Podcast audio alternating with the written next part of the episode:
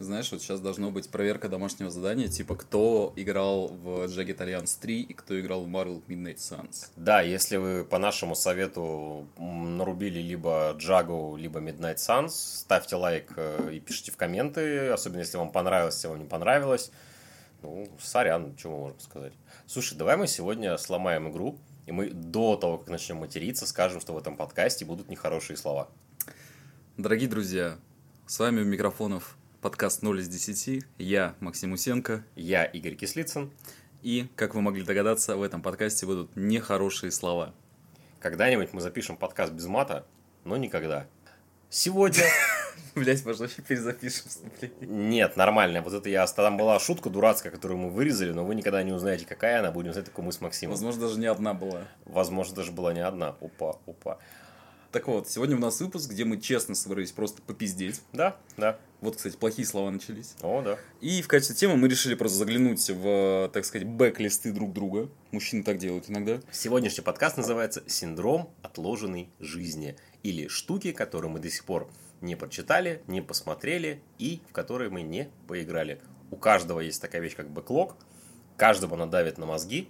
И сегодня мы разберем маленькие части нашего с Максимом бэклога. Мы сделали подборку, что типа Кто Да. что хочет посмотреть, поиграть, там, Да, пощупать. при этом второй из нас про это знает и сможет про это рассказать. Поэтому мы поделимся с Максимом, так сказать, впечатлениями и опытом. А а вы в комменты можете спокойно, свободно писать про штуки, которые вы все никак не прочтете, не поиграете, не посмотрите. И сравним показания, что называется, у кого что в бэклоге лежит.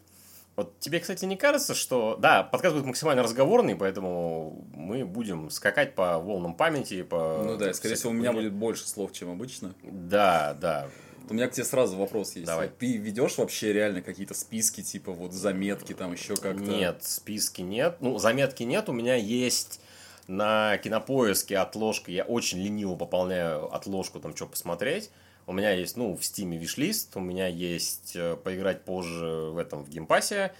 И на Goodreads е чуть-чуть у меня есть, что я хочу почитать. Но на самом деле я этого не веду, потому что это гиблое дело, и я понимаю, что это будет на меня давить, ну, прям по мозгам мне очень сильно бить. Я буду смотреть внутри свои списки бесконечные, типа, что я у него успел сделать, и это, мне кажется, немножко порочная практика, и делать я бы так не стал, наверное, потому что немножко игрушка дьявола. Слушай, я Чуть-чуть. обычно пополняю свои списки только вот когда вот мне припрет, скажем так. То есть я такой, так, я хочу что-то посмотреть там по какой-то тематике, типа что есть там в современной анимации, например, или там что выходило там в стиме. Я прям целенаправленно открываю какие-то подборки, ищу и пополняю. То есть это не какая-то, знаешь, такая постоянная история, это так, Мгм. волнами. То есть Ну, я, кстати, например, нашел очень много классной анимации на кинопоиске, там азиатской, европейской. То есть я хочу посмотреть мультсериал про Мегамена. Мгм. Я хочу посмотреть там какой-то, знаешь, вот, вот эти вот эстетские. Сейчас вот возьму бокал в руку. Давай, давай. Бокал пива, правда, и С такой, черепом. типа, с черепом. Мгм. Такой, так, вот это вот а, отличный образец э, европейской анимации э, 21 века. Вот, ну, вот такие вот вещи. И плюс, знаешь, я как бы, ну, люблю жрать говно. Поэтому у меня еще много отложки с э, рейтингом типа меньше пяти. Ага. Это, была, это не была реклама кинопоиска, а жаль. А жаль. Кинопоиск, напишите нам. Пожалуйста. Пожалуйста. Да.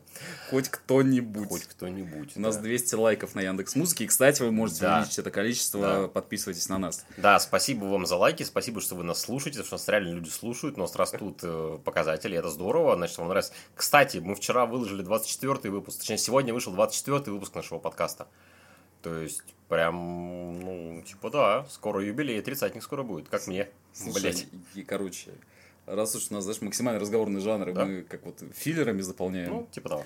А, я читал где-то статистику, что э, что-то типа там 90% подкаста не доживают до 20 выпуска и Мгм. бросаются там на первых пяти. Мгм. То есть мы в целом уже такие, типа, матерые, Ну да, опытные. Поп- Попытные, я бы сказал. опытные, Опытные, да. Пчел. пч- за матерых. Обожаю слово пчел. Пипец. Так вот, наверное, уже пора тогда начать. Думаешь? Да, Ну да, да, почему нет? я думаю, значит, я. А у нас три категории сегодня. Это комиксы, фильмы, сериалы и игры. И, наверное, раз уж у нас все-таки вроде как комиксный подкаст, ну, по большей части, начнем наверное, с комиксов с тобой, Ну да. я думаю. Что у нас первое в списке? Слушай, первый в списке у нас Suicide Squad, Который ты оригинальный. не читал, Да. а я читал. Я просто, я очень хотел его прочитать после второго фильма Джеймса Гана. Потому что я такой, вау, это же классно, я прям хочу еще больше получить вот того, что здесь. И, как я понимаю, у отряда самоубийц не так много было прям самостоятельных серий. По сути, у них было три тома. Первый был э, вот этот Джона Астрандера, тот самый легендарный на 60, вып- на 60 выпусков. А Второй В был New New 52. 52. А, Третий был в Реберсе. Ну и там по мелочи и куча там лимиток, э, кроссоверов, всего такого. Но как бы самым таким, самым-самым считается первый. Самый приличный. А, Не то, что самый приличный, именно тот, на который, который обычно все вспоминают, когда про отряд самоубийц вообще комикс на речь заходит. Потому что этот э, ран, этот комикс неспроста, неспроста его любят, неспроста его так выделяют, неспроста он попадает во все возможные топы, потому что он действительно того заслуживает, он того достоин. У меня сразу вопрос. Давай. Вот он вообще читабельный, потому что он старый, он что-то 87-го Он- года, вот из тех Он пор. очень читабельный. Я его, я его прочитал, по-моему, в прошлом году, если я правильно помню. Полностью я сел это вот. Я очень редко бросаюсь, накидываюсь, точнее, на длинные серии, потому что они длинные, и, типа, это много времени. Я не очень такое люблю. Я, типа, не очень усидчивый стал с годами, потому что я кучу всяких дел у меня разных, и, типа, там, сесть, допустим, прочитать, там, 60-70 выпусков подряд, типа, для меня это, ну, тяжеловато. То есть тебе понравилось бы в ТикТоке сидеть, там Ну, типа 30 секунд и я стараюсь бороться с этим, чтобы не деграднуть окончательно. Но, тем не менее, сквад я сел, я его прочитал достаточно быстро, и он не просто хорошо читается, он читается чаще всего лучше большинства современных комиксов. Потому что главное, что мне в нем нравится, и что, в принципе, я почему его рекомендую, почему я готов выделять, это то, как Астрандер работает с персонажами название, оно правдивое. Это действительно отряд самоубийц. Там есть растер основных персонажей, то есть там, там 5, 6, 7 там, примерно человек. А остальные, которые, о- очень, там очень много персонажей второго плана, и они действительно пушечное мясо, они действительно расходный материал. При этом Астрандер настолько ловко короткими диалогами, короткими зарисовками и ситуациями вырисовывает простенькие характеры, но понятные, что ты вроде как ты видишь каких-то новых персонажей, они вроде прикольные, они тебе нравятся, а потом их убивают. И ты такой, вау, нифига себе, блин, прикольно, здорово. Он очень разнообразный, то есть, э, опять же, это же конец 80-х, это же та самая эпоха, когда американские комиксы начали говорить про социалку, начали про политику говорить, там, про международную политику стали больше говорить. И в скваде Астрандера этого очень-очень-очень-очень много всего вот это вот. Но при этом оно не занудное, а том оно, оно именно что динамичное, прикольное, веселое. Опять же, это э, закат Советского Союза, это у тебя э, там какой-то виток холодной войны, новые, что снова там терки между советами и американцами и всякое такое. У тебя там уже и терроризм у тебя есть, у тебя есть и метатерроризм, то есть там метатеррористы появляются в сюжете и так далее и тому подобное. Поэтому он реально, он хорошо читается, отвечая на твой вопрос. Я так немножко развернуто на него ответил. Единственное, что он визуально немножко, вот визуально он устаревший выглядит, потому что он, ну, примерно первая треть, наверное, или половина, она мне не очень нравится, как нарисован. Там у них художники менялись, потом у них стал один постоянный, к сожалению, не, не помню его фамилию, то ли Макдональд, то ли типа того. И там уже стало по, пободрее. Но, тем не менее, нарисован он еще как только в старой традиции, еще вот начала 80-х примерно. То есть не такая, не модер... это тебе не имидж 90-х, там он все-таки скромнее гораздо выглядит. Но при этом характерно достаточно и красиво даже, да. И следующий, наверное, последний вопрос. Насколько это вообще похоже на то, что мы видим в фильмах? То есть в фильме просто образы персонажей были выписаны так, как Похоже. будто они на самом деле хорошие парни, просто им как-то в жизни А. не везет, их как-то вот общество не, не поняло, и что на самом деле у тебя даже получается команда не суперзлодеев, а команда скорее таких аутсайдеров. Ну да, нет, в в комикс в этом плане более бескомпромиссный. Там у тебя, по сути, есть два-три приличных персонажа. Это типа Бронзовый Тигр, это, как ее, господи, не Лисица, Я понял тебя. Виксон. Не помню, как она на русский обычно переводится. И третий, ну и персонал, собственно, Бельриф. А все остальные, они, ну, они там прям бандиты, убийцы. Вот там есть капитан Бумеранг, он там конченый мудак. Он реально, он как был гондон, В фильме он был прекрасный. он как, ну, мудак в хорошем смысле. Он как был гондоном в первом выпуске, так он остался гондоном в последнем. Это такой, знаешь, это такой хитрый, вороватый хуй, который все пытается что-то себе вымутить, но он тупой при этом, и у него вечно обламывается из этой херни. Там есть прекрасный подсюжет, в котором он, э, они же там на тюрьме сидят, Белериф, им выходить нельзя. Он переодевается в костюм мастера зеркал, кента своего, и банки грабит. Чтобы, типа, если, не дай бог, его заметят, все подумали, что это мастер зеркал, типа, о нем. Но один раз его, типа, его, менты его накрыли, и потом его Аманда Уоллер там вот это самое с ним сделала. И там, по сути, арка искупления есть только у Бронзового Тигра, который, типа, бывший наемный убийца Лиги Теней.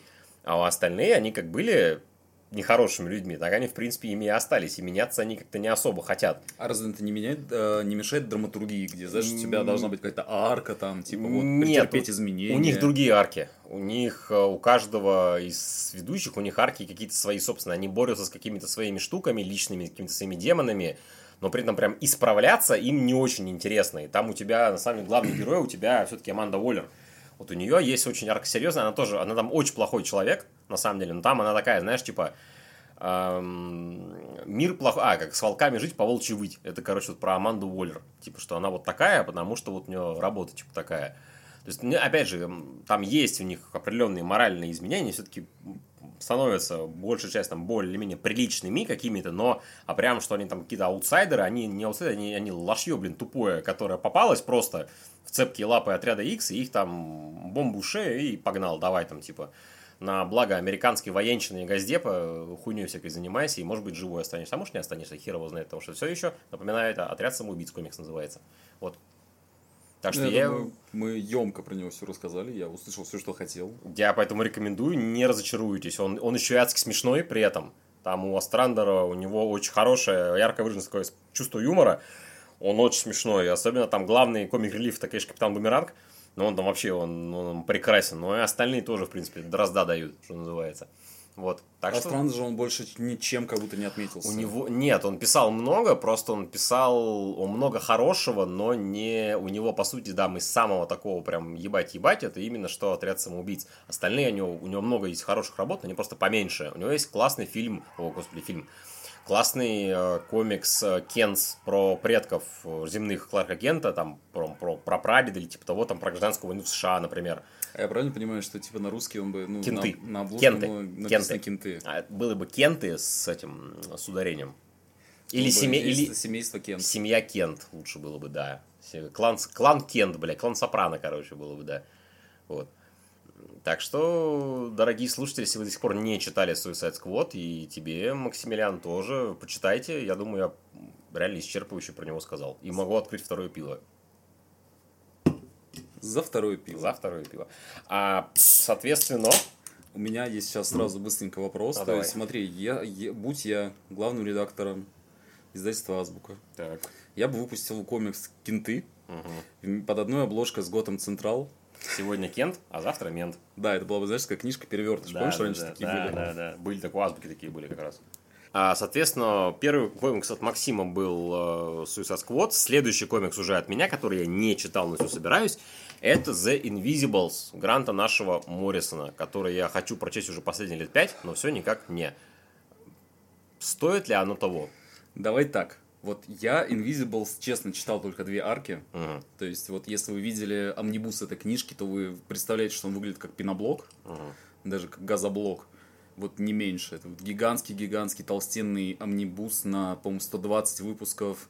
Это прям вот реально магнум опус Гранта Моррисона. То есть, если ты думал, что его главное произведение там, типа, Бэтмен, если ты думал, что его главное произведение это, подскажи мне какую-нибудь авторскую серию от него. Витри, ну, а, а авторские, ну, например, господи... Ну, если думал про лечебницу Аркхем, если ну, ты понятно, думал да. про... Animal Man, Про Animal Man, там, Флекса Ментала, нет, это все вот, ну, такие uh-huh. мелкие осколки большого-большого гения, который uh-huh. вот в 90-х или когда там написал... Конец 90-х, да. Invisibles, и это вот прям альманах всего-всего-всего, что Грант Моррисон успел на тот момент прочитать, узнать, осмыслить там из всех веществ, которые он успел попробовать, потому что я вот, честно, я его читал в 18-19 лет, и я mm-hmm. ни хера не понял, потому что формально это вот, ну, серия из золотой эпохи Vertigo, там есть нормальный приключенческий сюжет о том, как э, персонаж по имени Кинга Моб mm-hmm путешествуют сквозь реальности, набирают там команду, чтобы с кем-то сражаться. Я, честно, читал давно, я не могу тебе вспомнить всех подробностей сюжета, но смысл в том, что там буквально в первом, первый выпуск называется Dead Beatles, и там вот кроме всего фигурирует э, группа Битлз, мертвая ее призраки, пятый Битл, так называемый барабанщик первый, который умер. Ага.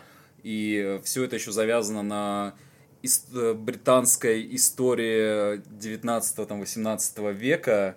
И это вот прям лютейший коктейль, который, мне кажется, никогда не выйдет на русском языке. Его невозможно перевести будет. Потому что его невозможно перевести. Это а как Улис даже- будет, у тебя книжка и сборник примечаний размером с книжку. Да, и то есть э, это интересно попробовать прочитать, но мне Мгм. кажется, это вот чтиво не для всех. То есть даже ты, будучи фанатом Гранта Моррисона, ты осилишь далеко не все, или может просто бросишь по пути, потому что не всегда комиксы, мне кажется, стоят того, чтобы их надо читать до конца, особенно если прям большие такие авторские серии. Ну, это факт, да.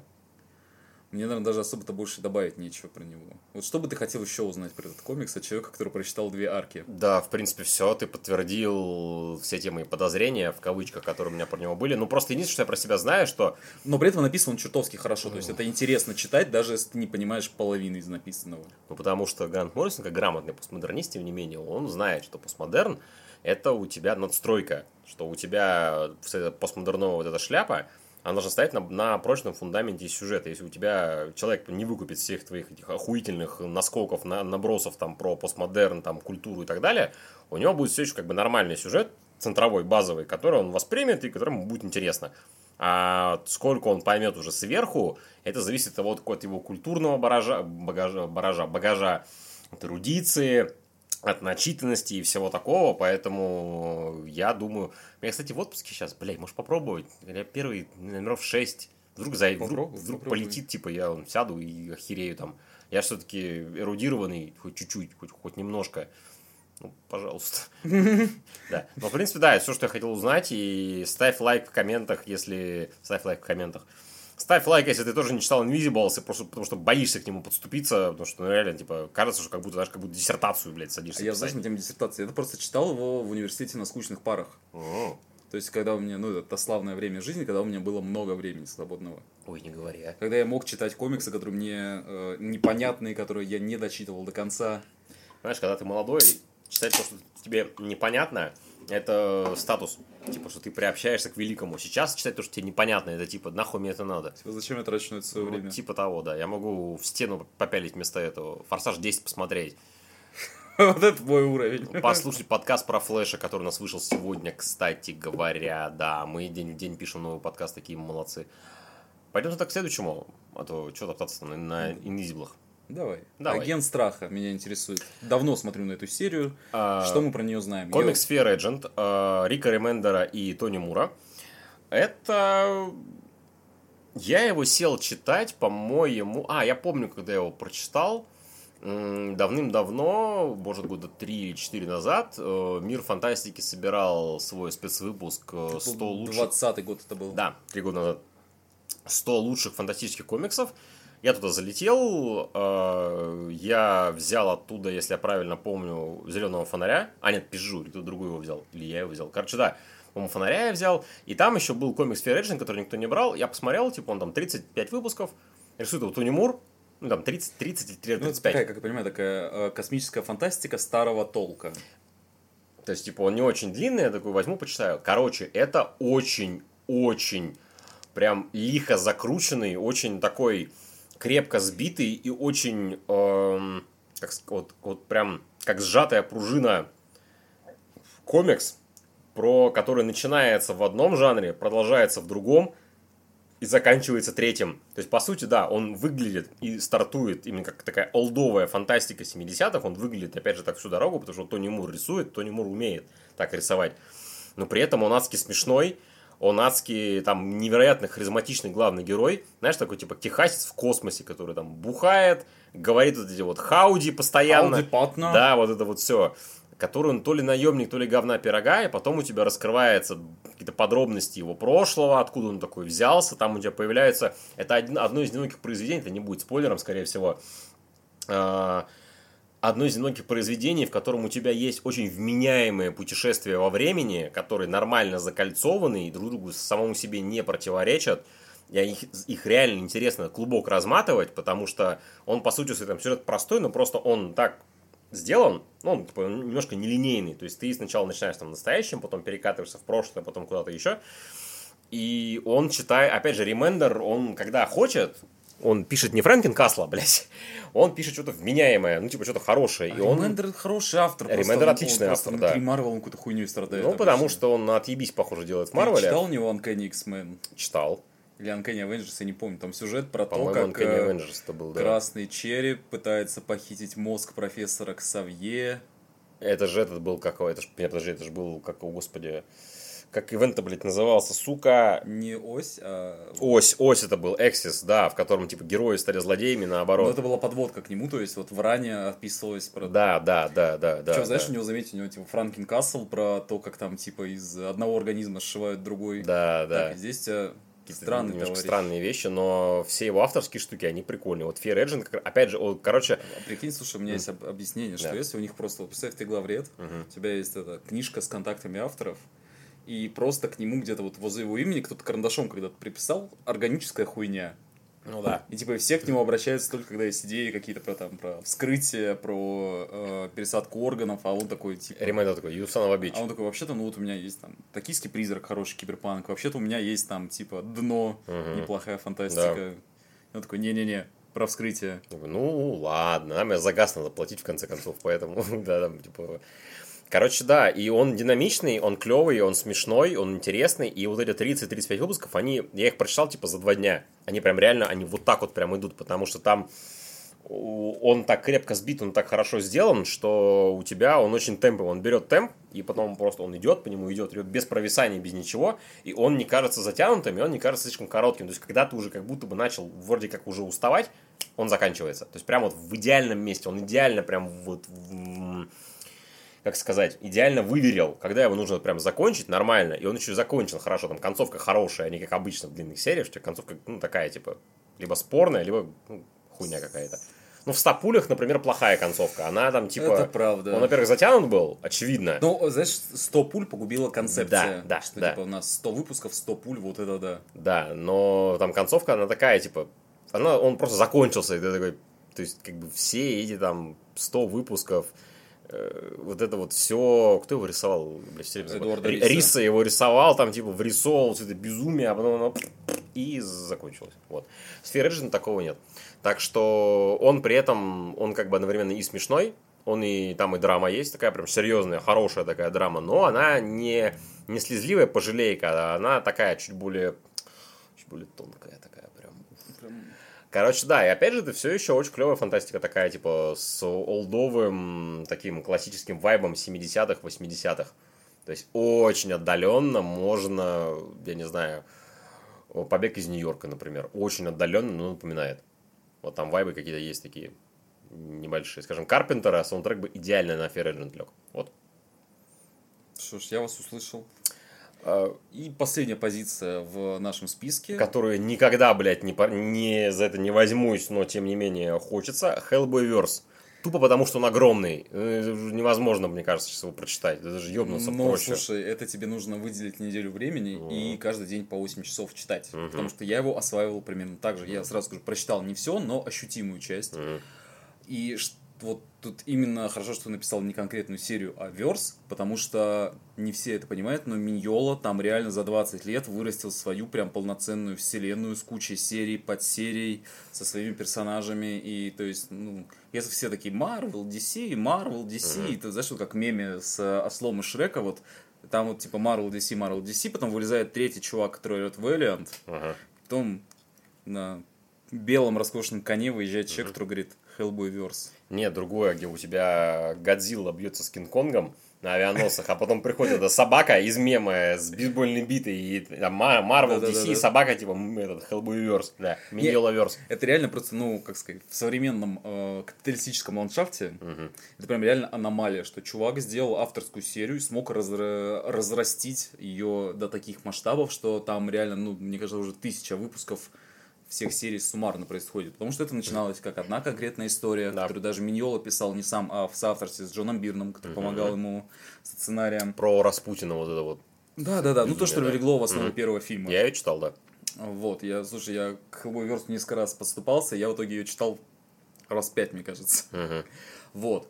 И это начинается как очень такая мрачная, не очень многословная фантастика с, легенькой, легчайшей примесью альтернативной истории, а, которая в итоге разрастается до того, что Миньола прям пишет самую главную в мире, мне кажется, мистическую серию, но мистическую не в плане криповую, как, например, у тебя, знаешь, куча вот э, комиксов про ведьм, там, про жертвоприношения, там еще про что-то. Был, был, кстати, ведьмы у Скотта Снайдера, Да, про был, это да, же я самое. сразу про него подумал. Это был еще, кстати, хороший комикс «Воскресенье Рэйчел», который Excel Media на русском издавала. И вот это совершенно не то. То есть это именно что темное, интересное, фольклорное произведение, которое часто базируется на каких-то народных сказках, на каких-то поверьях, на каких-то легендах, и которые ушивают вот в один нарратив очень-очень-очень много всего. То есть там есть, прости господи, Баба Яга с Кощеем Бессмертным. Там есть дикая охота.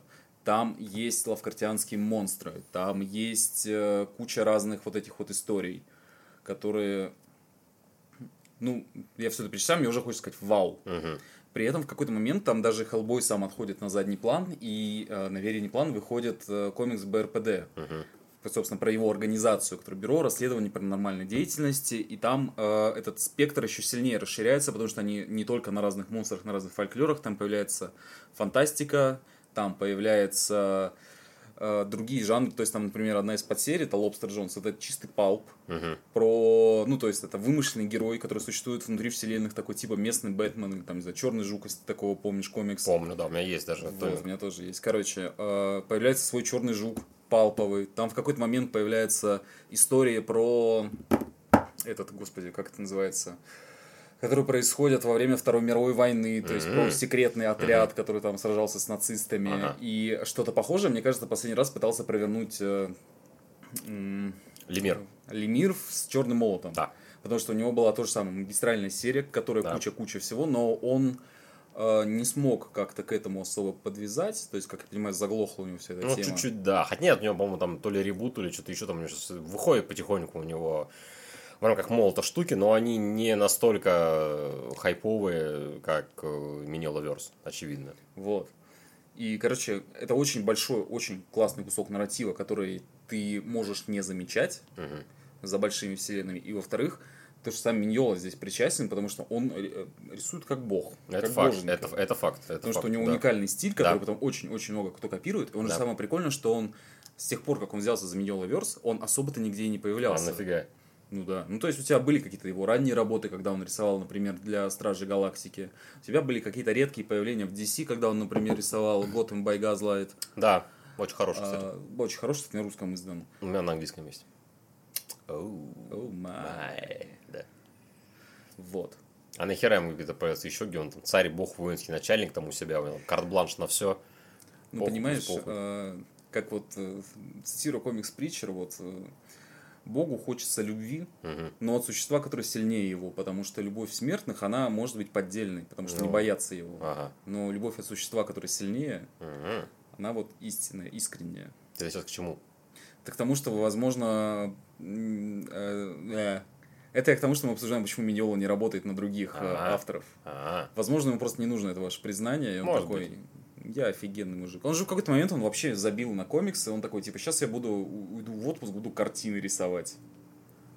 в пандемию он там что-то скетчил, стримил, и потом что-то у него родилось там как раз. э, Плюс, опять же, фильмы там по нему, игру по нему сейчас выйдет по, по Хеллбою. Все ж права у Миньолы, в конце концов. Дед Э, великолепно себя Слушай, а в чувствует. нулевых они пытались это скачать, то есть, во-первых, у тебя была игра про Хеллбоя на PlayStation, на второй, плюс у тебя все это время выходили анимационные фильмы, я как минимум два или три могу тебе назвать полноценных, но они, к сожалению, не передают э, визуальный стиль Майка Миньола. Оно снова, он непередаваемый, потому что только если сам Миньола не Ну нарисует нет, ну мульти- подожди, у него есть куча художников-подражателей, Ну, И на самом деле у Миньолы была попытка сделать мультсериал, Мгм. потому что на русском языке выходила его книжка «Удивительная голова Винт». мгм. Это, ну, э, стилистически это похоже на Хеллбоя, но по сути это сборник разных историй. Мгм. И вот его пытались превратить в мультик, и на ютубе ты можешь найти даже анимированный, ну, типа пилот. Мгм. 20 минут посмотри, как ви- выглядит Миньола в анимации, это очень классно. Хм, прикольно.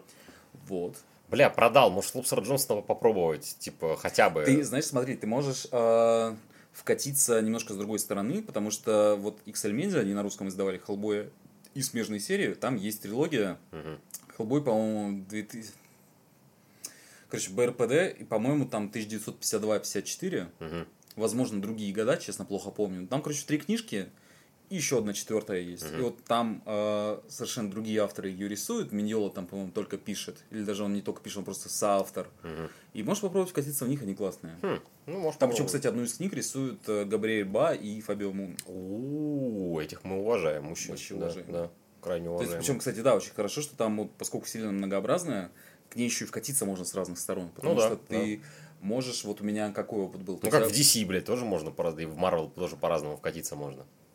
Ну, тебе будет не очень удобно. Так Да ладно, иначе. да ладно. Чего, неудобно-то? Захотел Карателя сел читать, захотел Мун Найта сел читать, захотел Человека-паука сел читать. Ну, хорошо, это подтверждает мой тезис про то, что Да, Миньола да, прям да, целую так- вселенную так я, сделал. я ж это... Я... Просто, и смотри, я, э, у меня было несколько точек входа, то есть первое это оригинальный комикс про Хеллбоя, а потом вот этот БРПД, который на русском выходила. И я еще на английском языке подергивал э, сборники с разными короткими историями. Там, например, есть сборник Хеллбой в Мексике, Оу, где он э, типа превращается в лучадора и э, уничтожает местную мексиканскую нечисть. прикольно. При этом, кстати, этот комикс, он был частично экранизирован в этом фильме с э, Харбором. С Дэвидом Харбором? М. Да. Причем, кстати, фильм с Харбором нормальный. Я так и не посмотрел его. Не, он хороший. Типа, Мила Йовович, вот все как надо. Его обосрали все, но тем не менее. Ну, Флэша тоже все обосрали, но... Только наш уважаемый, Да, да, да. экспертный, Да, последней инстанции, так сказать. да, да, да. Да. Ну, блин, продал, попробую что-нибудь во Короче, что-нибудь попробуй, вкатиться. попробуй вкатиться. Ну, надо будет, Почему да. нет? Я-то просто, знаешь, я это еще качал с рутрекером вместе со списком чтения. Ну, Пиратство. О. На этом мы заканчиваем с комиксами. А, Мы перекатываемся к фильму и сериалам. Панель геймдизайна будет у нас в конце, как обычно. Твоя очередь. А, Ты писал про современные вестерны. Я удивлен, кстати, что ты не смотрел. Ладно, ты не смотрел «Братья Систер», то, что ты «Железную хватку» не смотрел, я даже удивился немножко. Думал, ты ее смотрел. Ну, смотри, дело в том, что я в целом хочу описать свой интерес, потому что я смотрел вот долларовую трилогию, Мгм. я смотрел э, Непрощенного, Мгм. я Ну, смотрел там, база. знаю, Ну, Джанго ты смотрел. Джанго я смотрел, я смотрел поезд на Юму. Первый нео-вестерн, по идее, «Поезд на. Юму». еще Один из первых. еще, да. знаешь, есть фильм с Лемом Нисоном э, «Водопад ангела» называется. Знаю, не смотрел. Хороший, вот. И, но при этом вестерны, которые выходили там в последние 10 лет, я особо-то и не трогал. И вот у меня в списке есть э, «Железная хватка». Велик- братьев великолепный, братьев просто вообще. Коэн, если не да, ошибаюсь. братьев Коэн. И у Вообще меня отличный. еще есть братья Систерс. Прекрасный. Очень понравился. Я и Вот. то, и то смотрел. И в целом интересно, что там с современным вестерном, и что ты мне можешь... Что, что мне первее смотреть? Б- Братья Систерс или Железную хватку? Железную хватку, потому что он такой, он больше классический, наверное, он ближе к классическим вестернам, ну, таким более привычным, а, но при этом как бы такой с нюансом небольшим, с ебанцой, там великолепный актерский состав, там у тебя Джефф Бриджес, там у тебя Мэтт Деймон, там у тебя Хейли Стэнфилд, который прекрасно там играет девчушку мелкую, там у тебя Джош Бролин в конце концов есть, и там такой очень, там очень классный, очень мощный актерский ансамбль, он смешной, он интересный, он э, при- там при- приключения всякое такое. Вообще, современные вестерны, я не шибко знаток вестернов, сразу скажу, типа, уважаемые слушатели, я думаю когда-нибудь написать про комиксные вестерны статью, когда-нибудь ее напишу. Но, тем не менее, а, считается, в принципе, что классическим, классические вестерны, они плюс-минус закончились в 70-х, потом э, Клинт Иствуд э, фильмом «Непрощенный» поставил точку в вестернах, и вестерны потом немножечко того, они ушли немножко на второй план. Там же, прости господи, Кевин Костнер еще снимал «Танцующих с волками», которая Да. была большой вехой. Да, был еще хороший фильм «Тумстоун» с Куртом Расселом и Вэллом Килмером молодым. Там Там Стоун же буквально, по-моему, это типа надгробие. Да, да, да, да. Там это про городок Тумстоун, в котором случилась самая знаменитая перестрелка на Диком Западе, когда три брата-акробата и герой Вэлла Килмера, как его звали, это, господи, не помню, не, неважно, какой-то там, а, Док Холидей, как они перестреляли банду каких-то там типов, там буквально вот они вышли раз на раз, ну, там, лицом к лицу, так уж очень редко бывает на самом деле, и они друг друга там, они перестреляли, чертовой матери. Вот. э, Но потом в нулевых, да, вестерны стали потихоньку выходить из загона, и современные вестерны, они э, больше они про другое, то есть они больше про жизнь, они больше про людей, они больше про образ жизни, то есть там э, ковбои против индейцев остались в прошлом, скажем, грабители банков безумные тоже, там, знаешь, э, частенько проскакивает тема типа человека и природы, что у тебя есть бескрайние прерии, бескрайние а, слушай, поля. У тебя же буквально фильм «Выживший» с Ди Каприо. Да, да, да, он тоже, тоже в какой-то степени, да, он вестерном его можно считать. Что человек против природы, что типа вот освоение, что потихоньку приходит цивилизация. Вот в «Братьях Систерс» тоже хорошо это видно, что цивилизация постепенно приходит на Дикий Запад, и что эпоха уходит. То есть вот э, у них вот, вот э, современные вестерны, они вот, вот про, про вот это вот больше, там, про человеческую жадность, глупость, про вот это все. Слушай, Значит, начнем с того, что мы знаем, что главный современный вестерн... Это Red Dead Redemption 2, естественно, да. потому что после него, я даже не знаю, что можно про вестерн добавить. Есть три великих вестерна. Это «Хороший, плохой, злой», это «Непрощенный» и это RDR 2. И меня никто, блядь, в этом не переубедит. Вот, вот реально. Потому что RDR 2, когда заиграла эта самая песня в конце фильма, да, да, а потом, когда играла другая песня, когда они дом строили, я так, я так орал, где там нужно нажимать на кнопку мышки и там гвоздь забивать в музлу. Это, неважно, мы отвлеклись. Короче, да, начни железной хватки. Э, посмотри, братьев Систерс, они прикольные. И современных еще советуют Костяной Томагавк, но он типа больше хоррорный такой. То есть, ну вот он про... у меня тоже был в списке, но я про него совсем мало знаю. Поэтому... Его у меня знакомые, кто смотрели, его нахваливают. Типа он такой там про этих, э, про каннибалов, он такой типа больше в сторону хоррора, такого типа ебаки-собаки. А, что хватка, что Sisters, рекомендую вообще прямо. Поезд наем, кстати, тоже хороший. Ты его смотрел, да, ты сказал. Он, он, кстати, если вы не смотрели, посмотрите, хорошее кино вообще абсолютно. Слушай, мне, как сказать, мне кажется, там сюжет очень показушный. Ну, то он... Есть, типа то, что чел... Он немножко приторный там, да, он там везет прям... преступника, да, чтобы да, он да. там, типа, посадить его по закону. Да, он там немножко, он морализаторский такой прям немножко. Я... В реальности его просто пристрелили на месте и все. Ну, и Джокера бы тоже убили, в принципе, на месте при попытке к бегству. Он подпрыгнул на месте, попытка улететь и типа и все, да. Но, тем не менее, там прекрасный Рассел Кроу, прекрасный Кристиан Бейл, и вот это вот все. Так что, да. Потому попробуй посмотреть две эти штуки, я тебе их рекомендую. Опять же, не, пожалеешь, не пожалеешь. Как минимум, железную хватку точно посмотри. Братья Коины все-таки. У них, кстати, одно время я отвлекусь, я у них стал наворачивать кино, которое у них не смотрел. Меня осталось из крупного, по сути, старикам здесь не место. Но я его прям берегу, типа, на сладенько, чтобы прям сесть, там, с едой, с напитками прям посмотреть, потому что он считается прям, что вообще да, ебать, ебать, а не кино. Слушай, сразу смотрел не хавать Цезарь? Смотрел, прикольный. На мой взгляд, странный, ну ладно. Он а прикольный. про старикам тут не место, это, знаешь, тот фильм, который я смотрел в старшей школе, такой, я не понял, ну, знаешь, тут тот момент, когда ты еще начинаешь ли за премию Оскар, и ты такой, а почему ему дали фильм года? И, то есть я этот фильм понял только, когда, знаешь, я посмотрел там какой-то эссе, которое мне объяснило, что там, что, в чем смысл этого фильма, такой, А, а ну понятно, да. Я Ай. тебе, в свою очередь, вот вижу у тебя Да, следующий от меня это сериал Primal от Генди Тарковки. Тарковский. Тартаковский. Тартаковский, прошу прощения, да. Геннадий. Геннадий, да. Так, ну, Ну, Генди, его все, мы- Генди, все да, мы все да. понимаем. Ну, Короче, да. а, а ты помнишь вообще, по какому принципу ты добавил этот э, сериал в свой лист? Не, вообще, на самом деле, я про него слышал просто много хорошего. Я люблю анимацию прикольную. Опять же, там нет слов, а я ненавижу слова как редактор. Поэтому, в принципе, опять же, мне нравится стиль э, Тартаковского. Я считаю его очень клевым, динамичным, выразительным и так далее. Опять и типа, что у него сериал без диалогов, и все говорят, что там и при этом там есть связанная история. Мне прям стало интересно попробовать посмотреть. А, слушай, дело в том, что я про этот сериал узнал о, потому что он до этого делал мультик «Самурай Джек». «Самурай Джек» я не смотрел. Тоже не смотрел. И я такой, ну, если это вот то же самое, и все это нахваливают, давайте я посмотрю. Он э, действительно, как сказал, без слов, потому что главная фишка Тартаковски в том, что он мастерски э, владеет визуальным языком. То есть тот же самый Самурай Джек у него, он очень немногословен. То есть при том, что там сюжет э, практически базируется на Фрэнке Миллере и книжке Ронин про то, как самурай попадает в киберпанк. Ага. Там крайне мало диалогов, крайне мало лора, такого, которого тебе, по крайней мере, проговаривают показывают. Там все строится на каких-то ситуативах, на том, что там очень классная хореография боя. И если вот в Самурай Джеке, соответственно, самурайские там взмахи, размахи, перемахи, то в Primal это история про то, как чел выживает в первобытном мире, про то, как он охотится, про то, как он там, типа, копье себе точит, там еще что-то. Это вот звучит очень примитивно, ну, во-первых, у нас эпоха примитивная, чего вы хотели.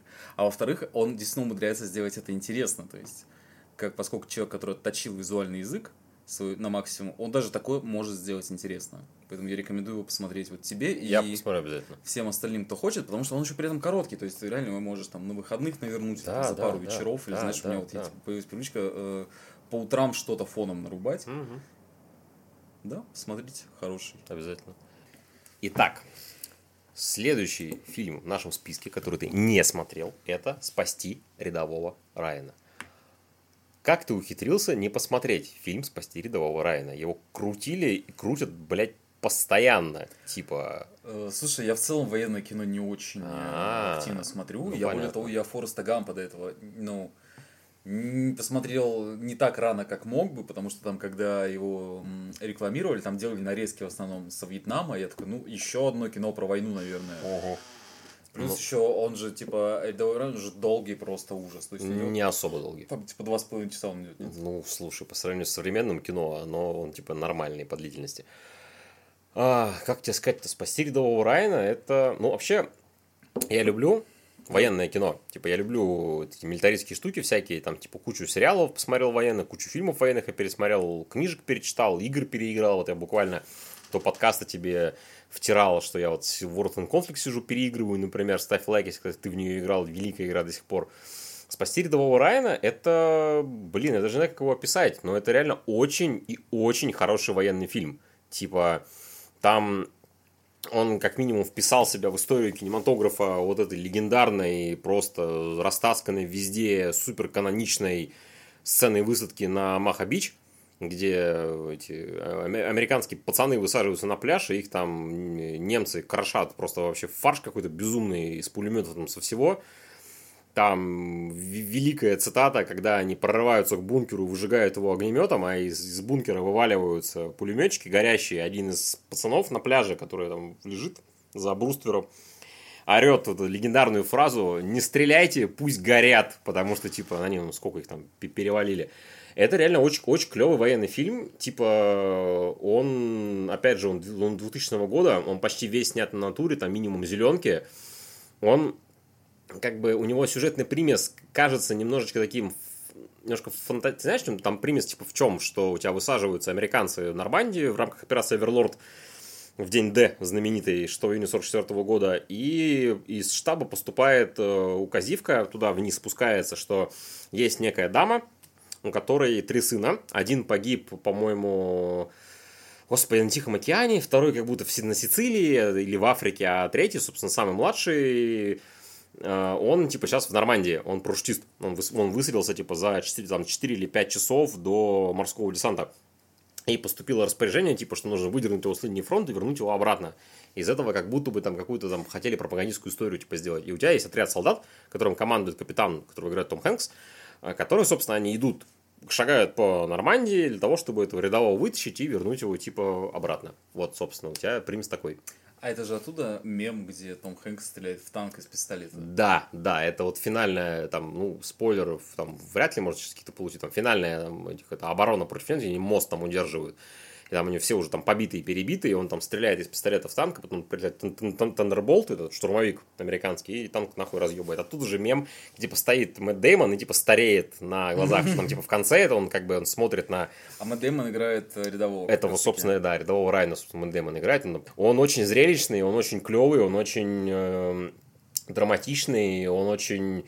Он, он реально впечатляющий, особенно на фоне современного CGI говна, на фоне с этой странной зеленки и всего такого, это реально один из лучших военных фильмов, которые я видел. Если не, ну, ну, самый, я, наверное, не скажу, самый лучший военный фильм, это, наверное, Пух, даже не знаю. Советский. Ну, нет, советский нет. Ну, советские, само собой, там тоже они в топ-3 сидят, естественно. Но вот реально один из лучших военных, в принципе, лучшее военное произведение по Второй мировой, это Band of Brothers, это «Братья по оружию», HBO-шный сериал 10-серийный, который снимали как раз тоже, ну, там у него продюсерами были Том Хэнкс и Стивен Спилберг, как у «Спасти рядового Райана», они потом после Райана решили про десантуру американскую рассказать. Вот его тоже, кстати, порекомендую, он вообще, он вообще это просто, блядь, Это песня, блядь, а не сериал. Я думал, ты мне сейчас назовешь письма Свадзими, Свадзимы и... «Флаги наших отцов». Это тоже два хороших фильма. Наш Клинт и наш выезд. Да, «Флаги наших отцов» про выставку на Ивадзиме со стороны американцев. А письма с Ивадзимы со стороны японцев, соответственно, как японцы Ивадзиму обороняли. Там тоже в полный рост все вот эти вот ужасы войны и прочее, прочее, там, там это есть. Опять же, там актер есть один, который играл э, снайпера в Райане, а там он играл во флаге наших отцов, по-моему, то ли лейтенанта, то ли старшего сержанта, не помню. И всегда, знаешь, есть бонус номинация вот в этом вот военном кино. Это фильм Мэла Гибсона. Какой? Hawk So Rage, как он по-русски. А, С соображением совести. Блять, по сообра- фильм по соображениям совести это, это, короче, ну, типа, первые пол, первая половина фильма это такая, типа, вольно, вольная переделка цельнометаллической оболочки, ну, с таким, типа, вот примесом, что вот там есть и персонаж, который там, типа, вот, там, пацифист, Короче, понимаешь? фильм идет два часа. Первый час про то, как Эндрю, Эндрю Гарфилд попадает под призыв. Да, И про то, как он такой, я не хочу брать оружие, я хочу быть медиком. да. А потом ты такой смотришь, ну да, да, да, такое типа патриотичное кино Да, с да. очень понятным нарративом. А вторая В половина даже, фильма- в чем-то даже скучная первая половина. А потом вторая половина фильма, когда он попадает в окопы, он весь час бегает под пулеметным огнем. Там такой пиздорез начинается, Да, я там охуел. Выносит просто ошметки людей, там типа все разрывается, кровище, месище. Ты такой, Там, блядь, там пиз... и- и- Я-то как бы привычный, ну, к таким фильмам, что даже я охуел, когда один из персонажей, чел, который типа чморил этого Гарфилда в учебке, когда он взял разорванный напополам, напополам труп своего кента, морпеха, прикрылся им как щитом одной рукой, и второй рукой он с одной руки с Браунинга стрелял автоматического, я сижу такой, я последний раз так охуевал только на фильме «Рейд», когда он в коридоре пиздился с этими там азиатами, и он взял одному, воткнул нож в бедро, и бедро ему распорол до колена. Мы с братом см- смотрели такие, не, ну, бля, даже для нас это перебор, ну, это же вообще пизда как... И вот я смотрел по соображ- по соображениям совести, вот реально с таким ебальником. кино типа, смотрел или... Нет, я, если бы я смотрел его в кино, мне кажется, мне инфаркт бы там хватило. Это вообще это пиздос. они- Это, это очень хороший фильм, но он, ебать, это, это просто, это, там, да, там пиздорез такой, что мать моя женщина. Поэтому, да, Райана рекомендую тебе, рекомендую всем. Э, Опять же, там у него самое главное, это не скотопизделово, там, не кишки и там кровь взрыва распидорасила, а именно что он про людей, то есть там обычные солдаты, человеческие судьбы, там личные какие-то драмы, конфликты там какие-то личные, и вот это вот все, и он не ура патриотический, он именно вот как раз-таки вот правильное военное кино, оно про то, что типа война это гровище, грязище, говнище, и типа, что это вот вообще максимально плохая фигня, и все тут случайно оказались, но как бы вот так, так получилось, что тут мы оказались. Как минимум за, выс... опять же, вот высадку в Нормандии, потом у тебя копировал и Medal of Honor, Elite Assault, Company of Heroes ее копировал, там все, все, что выходило после него, хоть сколько-нибудь связанное там с э, выставкой в Нормандии, все так или иначе ссылалось на Спилберга. И рассказывали, что там даже же еще было много живо ветеранов, Второй мировой, ветеранов привели на фильм, ну, естественно, которые высаживались в Нормандии. Ветераны выходили из зала, на первых минутах они не могли на это смотреть, потому что слишком, слишком напоминало им, типа, то, что они видели, типа, тогда. И вообще, э, я немножко знаю историю выставки в Нормандии, знаю, там, что на Маха-Бич творилось. Я вообще, слава, представляю, как эти люди потом, блядь, жить смогли после того, что они там увидели. Вот фильм неплохо показывает, что вот они пережили. Там, там вообще пизда просто была полная. Поэтому его прям порекомендую. Да, очень хорошее кино. Так, ну и последний, получается, наш, э, Уже наша от- позиция уже в от фильмах меня, да. и сериалах. 12 разгневанных мужчин, Ага. Э, которые ты не смотрел. Я смотрел по совпадениям там э, некоторых событий. Мгм. Для контекста это классика американского кино. Считается вообще там прям просто пиздец. По-моему, 54 года, если не ошибаюсь. Ну, Старый какой-то. да. черно-белый, там идет чуть больше часа. Есть русский ремейк, кстати, достаточно приличный от Да, с Михалкова, да. Михалкова. Когда да и в целом, кстати, его любят переснимать, потому Ну да. что так обновлять. Есть сериальная версия. Мы сейчас говорим про самую-самую старую, про самую первую. И ты что-нибудь про этот фильм слышал? Слышал, ну, я знаю то, что там это какой-то, там никак- на тот момент собрался какой-то невероятный актерский тандем по меркам американского кино тех лет. Какие-то супер выдающиеся актерские работы, и там цимность его в том, что есть 12 присяжных, Которым нужно вынести приговор по очень назначенному да, делу. в 11, котором- 11 согласны, один не согласен, а потом начинается они это разматывать, и у них начинаются конфликты внутренние из-за Ну этого. да, да, да, там, грубо говоря, все в том, что чернокожего паренька обвиняют в убийстве. И, э, как бы, ну, общественное мнение, естественно, типа, что тут думать, все понятно. Ну, ти- опять же, 54 год, напомню. 54 Да, год. До отмены сегрегации еще, по-моему, не то 10 лет, не то 7, ну, в общем, там, или ну, 13, короче. Российское государство США. Вот прям вот так, ну, без шуток. Вот. И, соответственно, весь фильм происходит в закрытом помещении, где у тебя 12 присяжных а, пытаются между собой договориться и докопаться до сути дела. Причем они не ведут расследование, они обсуждают исключительно морально-этические стороны, то, что там в деле очень много пробелов, и есть ли у нас право ломать жизнь и осуждать этого человека на Я уж на вышку там, по-моему, осуждают. Ну, типа, Да, да, на да, смертную да. казнь даже. типа э, ломать жизнь этому человеку только на основе того, что мы так считаем. Мгм. И что нам такие факты предоставило следствие. Да. Потому что там, когда они раскручивают дело, выясняется, что а тут вот это вот не сходится, а тут вот что-то как-то непонятно, здесь мы как-то скоропостижны в своих выводах. И весь фильм, получается, одна большая ода гуманизму, про то, что, типа, они там, на там нет никаких э, сюжетных поворотов, про то, что, ага, а выясняется, что один из присяжных это и есть настоящий убийца. Убийца дворецкий! Да, и там такого нет. Там весь фильм э, чисто про гуманистическое, про светлое, доброе, вечное. Мгм. Про то, как вот через эти споры, а фильм реально проходит в одной комнате, то есть все держится исключительно на диалогах на актерской игре, Мгм. про то, как вот, ну, прийти к этой правде, про то, как э, прийти к человеколюбию. Ну, звучит очень круто, я поэтому, собственно, и хочу его посмотреть, просто все никак не доберусь. И твои слова лишь укрепили меня в том, что нужно его А посмотреть. я придумал, знаешь, это человек, который смотрел даже русский ремейк, и русский ремейк очень приличный. Но опять Там, же, это правда, тема... смотри, я э, чуть-чуть перебью, там русский ремейк, дело в том, что там точно так же расследуется дело подростка, который подозревается в убийстве. Мгм. А, там также хороший актерский состав. Потому что Михалков там играет, блядь, у Михалкова там такая роль, что он играет типа самого крутого вот этого вот э, присяжного, Мгм. который бывший спецназовец. О, боже. А, и а, можно спойлерить? Вот, Можно. как думаешь? Короче, там один из аргументов суда это в том, что там типа убийство было совершено каким-то уникальным ножом. А подсудимый там, если правильно помню, мальчик из Дагестана, что ли, Мгм. как-то так, что там какой-то уникальный нож. Мгм. И там в конце выясняется то, что вот, типа, вот этот вот главный герой спецназовец, он просто достает точно такой же нож, который он там Мгм. купил чуть ли на горбушке за 500 рублей, и такой, вот вы обосрались, типа, Ага. со своей этой защитой. Ага. А, и все дело происходит э, в актовом зале или там в спортзале какой-то спортзале, школы. по-моему, да, в спортзале, да. В спортзале какой-то школы. То есть они там сидят, типа вот это вот э, всем знакомый спортзал. Они сидят, мужик, там Ефремов еще играет, мужики и орут друг на друга, типа, кто там прав, кто не прав, и что им с этим делать. Мгм.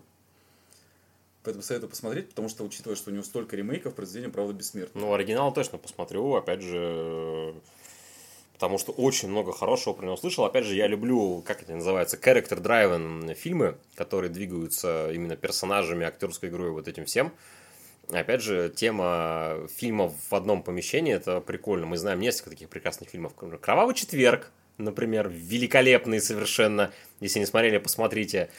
Перестрелка. Перестрелка хороший, ну, бешеные псы, в конце концов, он тоже во многом в одном помещении происходит. Это вообще там Еще, знаешь, я смотрел странный русский фильм, который назывался «Семь кабинок». не смотрел. СТС его любили крутить. Там все это типа гламурная криминальная комедия. Ага. про то, как в какой-то общественный туалет, в котором 7 кабинок, а, пересекаются самые разные персонажи, типа киллеры, бизнесмены, там еще кто-то, и там все раскру... типа, раскручивается через какие-то флешбеки и сайт-стори, то есть там, типа, условно, что-то ценное должны были оставить в третьей кабинке, в этот момент э, приходит чел забрать эту ценность, находит там труп. А, вместо в этот момент выясняется, что в соседней кабинке типа сныкался кто-то еще. Ага. А в этот момент заходит какая-то уборщица, которая оказалась здесь не просто так, и все это вот крутится, крутится, понятно, крутится, да. крутится. Так что, если любите фильмы с цифрами, после 12 разгневанных мужчин смотрите 7 кабинок.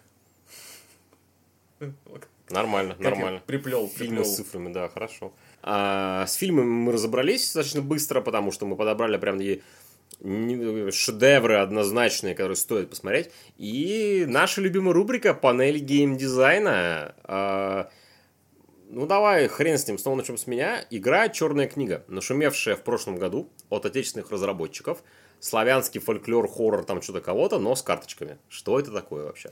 Смотри, это вот ровно то, как ты описал. То есть у тебя есть э, хутор, Мгм.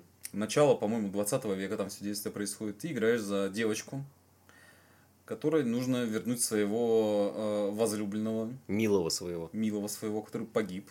Оу. И выясняется, что она владеет там колдунствами всякими. Ведьма, короче. Да, у нее есть деда, Мгм. которого он буквально называют, ну, типа, не дедушка, а деда, Колдун ебучий. который помогает ей колдовать, чтобы вот э, с- якшаться с нечистью и, наконец-таки, вернуть своего молодого человека. Мне нравится, как мы с тобой заговорили там, типа, милого, якшаться. Да, прекрасно. Мне нравится, Да, мне нравится. Стилизация. Сейчас, знаешь, Да, сейчас да, да. типа рубахи появятся. Косоворотка там, бля, косоворотка, хуй знает. да. коловраты. Люба, Игорь, Люба. Люба, Люба, да, да, Люба.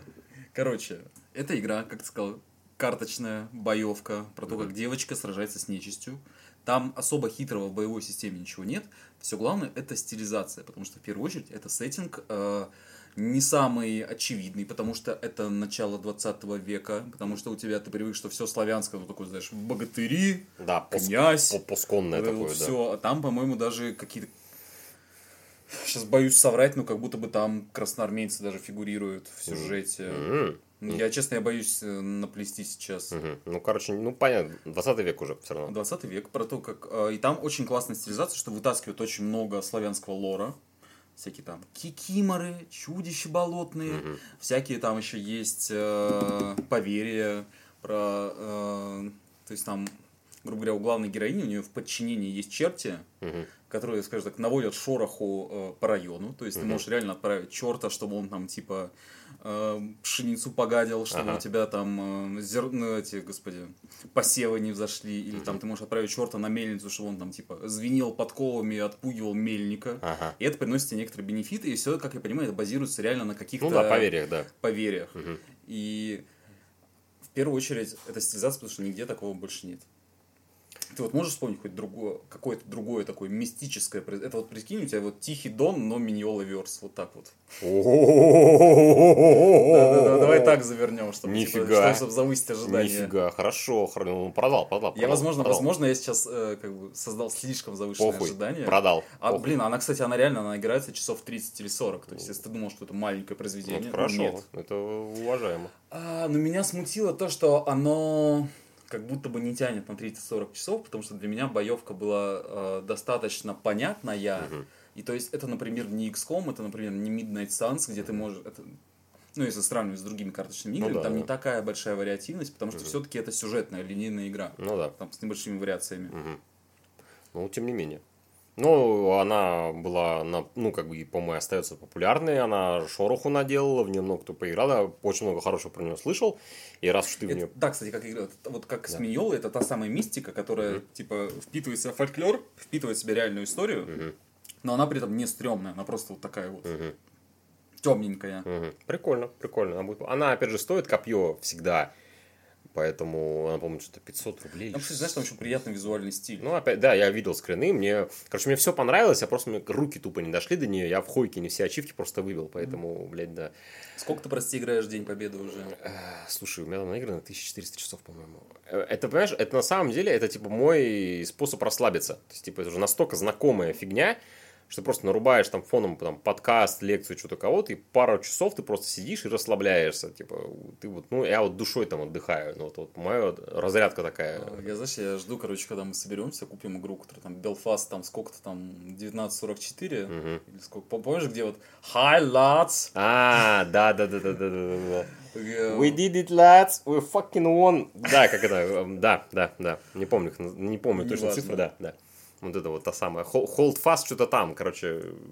Короче, э, сетевая игра про исторические сражения, где все приходят в голосовом чате максимально выживается в роль. Там пиздец. То есть ты приходишь, и вот если ты играешь в доту, то ты в голосовом чате нам передают привет чьим-то матерям. Да. А ты заходишь в ту игру, и там в голосовом чате передают привет британской королеве, Да, да. колониалистке. и Да, вот мы да. свободный народ э, Шотландии. Да, мы там французы вперед, там британцы вперед, там при- я нарезки есть охуенные, что типа там чел, который играет за офицера, он такой, типа, я веду вас в бой не потому, что я опытный командир, а потому, что я родился в правильной семье, вперед, и все таки весь чат умирает просто, они, блять, как это...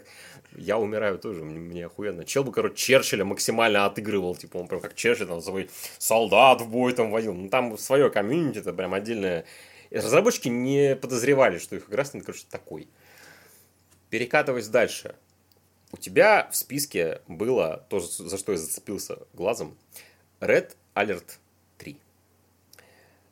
Тут Типа объяснительную писать надо? Э, нет, э, нет, не про то. Э, во-первых, вопрос, ты играл в первую или вторую? Я играл вторую часть, потому что мне, знаешь, э, одноклассник дал диск, типа, на, классная игра. Ага. И там э, в этой классной игре была не менее классная озвучка, как я узнал потом на торрентах от э, дядюшки Ресеча, Ага. в которой было то сказать, дирижабль Киров докладывает. Мгм. Но в чем был минус, там были вырезаны все видеоролики. Поэтому я не знаю сюжет э. Red Alert вообще. То есть ты не, подожди, ты не видел вступительный ролик Alert 2? Я видел только где-то высаживаются. И все. С актерами роликов я не видел. Чел, мы когда закончим подкаст, мы нарубим вступительный ролик Alert 2. Короче, давай, маленькая, вот тут придется. Я Даже очень... Тим Карри, да, там играет? Нет, Тим Карри? Тим Карри в третьей. Я очень люблю эту серию, поэтому давайте так. А, Red Alert это по сути спино. Короче, давайте вот еще чуть глубже копнем. Я немножко подробнее расскажу, потому что я очень люблю эту серию. И опять же продам третью часть, потому что она стоит того. Спойлер, игра охуенная до сих пор. В 90-х годах начала выходить, э, вышла первая серия, первая игра из серии Command and Conquer, э, Command and Conquer Tiberium Dawn. Это самая первая тибериевая часть, где там появилась GDI, то есть ГСБ, был нот, там появился Кейн, тот самый легендарный, лысый, с бородкой. А потом, а, соответственно, по-моему, потом выш... А, и потом после нее вышло ответвление, то есть Red Alert уже про... а, Это был спин то есть если э, этот, Тибериумная серия, она типа фанта- фантастика, прям такая фантастика-фантастика, там про отдаленное будущее, то Red Alert, он был немножко про другое. Red Alert был про то, он с самого, самого начала, короче, если Тибериумная серия, она хоть как-то была плюс-минус на серьезных щах, ну так, там такая прям фантастика, фантастика, особенно вторая, она прям, вторая часть, это чисто вот, такой, знаешь, типа, вот фантастические фильмы 80-х, 90-х, прям вообще, там, особенно там еще было прикольно, что там были ролики с живыми актерами, хуе мое. Alert сначала был ебанутым, самого, потому что вселенная Alert началась с того, что Альберт Эйнштейн изобрел машину времени, вернулся в прошлое и ёбнул Гитлера, чтобы не было Второй мировой. А потом выяснилось, что раз не было Гитлера, то товарищ Сталин, он типа развязал мировую войну и решил типа всех наебашить. Соответственно, у тебя там, как во всех сериях, во всех э, этих э, CNC-шных игр, у тебя есть там, две концовки. Первая каноничная, что победили союзники, вторая, что победили советы. У тебя в первой части есть мемный Сталин, который приказывает всех расстрелять, там, травить их биологическим оружием, там, хуе мое. Там появляется внезапно Кейн, тот самый из Тибериума, в качестве его советника он появляется в нескольких... Нет, Нет? Именно, именно Кейн. И Кейн, который из Тибериума. В первой части он был, потому что хотели... э, Там была идея того, что Red Alert будет приквелом Тибериумной серии, но потом у них дорожки разошлись вообще в разные стороны, и поэтому Кейн только в первом Red Alert появился, и все. Дальше он не появлялся, дальше серии совсем пошли по разному пути. Соответственно, каноничная концовка, что в первом Red Alert побеждают союзники, типа там Сталина того, все там типа Советский Союз там ставит нового премьера и работаем. Вторая часть, которая еще вот прям мемная, легендарная, охуевшая, там подняли все. Во-первых, там подняли геймплейную часть, она стала интереснее, прикольнее. А это была одна из первых игр, в которой появились звания у юнитов, что юниты у тебя набираются опыта, там растут в уровне, там они там становятся крепче, сильнее и так далее. Там великий сюжет, там великие актеры, что у тебя там есть Юрий, телепат, советник, клон Владимира Ильича Ленина, у, комар- у премьера, которого фамилия Романов, Советского Союза. У тебя э, президента США играет актер, не помню, как его зовут, который играл в Робокопе. У него есть секретарша, страшно похожая на Монику Левински, потому что игра вышла в 2000 году. Когда я был маленьким, я этого не понял. Когда я вырос и увидел, я понял, что Моника Левински, я орал как мразь. И там у тебя, по сути, Советский Союз, он, типа, начинает новую войну, пытается, типа, наебашить Советов. Во второй части появился дирижабль Киров, потому что аналогия с реальностью, что, типа, Совку отрезали, там, типа, запретили какие-то вооружения, они там, типа, стали изъебываться, они боевые дирижабли начали клепать, там, боевые дирижабли, боевых спрутов начали делать, там, еще какую-то такую парашу. Там максимально отпиленный сюжет, наглухо, там великие ролики, там великие диалоги, великое все. Опять же, там у тебя Уда Кир играет Юрия, мемного, просто вообще тотального. Потом, соответственно, э, когда Westwood компания распалась, и Electronic Arts ее вы, а, точнее, выкупила и закрыла. Электроники в середине нулевых попытались возродить э, Command and Conquer. Они сначала сделали Tiberium Wars, третью часть Тибериумную. Она мне не очень, такая она, у меня есть к ней вопросы. А потом вышел Alert 3. И вот мы подошли к нашей теме. Alert 3 это охуенная игра по трем причинам. Первое, это очень хорошая РТС, очень сбалансированная, очень клевая. Туда добавили третью сторону конфликта японцев, пересобрали американцев, пересобрали советов. У тебя в итоге получилось очень, ну, достаточно сбалансированные три фракции, StarCraft стайл, прям, которые играются по-разному, и у которых, там, типа, разные, там, так или иначе, разные тактики, разные геймплей, разное все.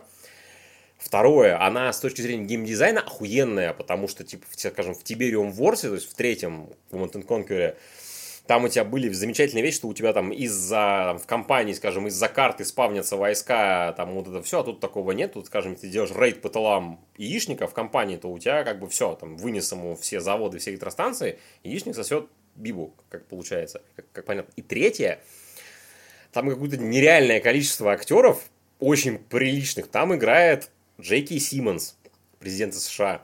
Там играет э, Тим Карри, советского премьера. Там играет этот, э, господи, не помню, как зовут актера, который играл в Стартреке этого э, Сулу, японского этого пилота. Там отпиленный сюжет, потому что, типа, если в первой части... Там же играет это еще, господи, мама-женщина. Да, Джина Карана, ныне отмененная за бугром. То есть там кого только нет. Если в первой части Эйнштейн метнулся в прошлое убить Гитлера, то в третьей части хитрые совки метнулись в прошлое убить Эйнштейна, чтобы он не создал атомную бомбу для американцев, и типа, чтобы у них не было преимущества.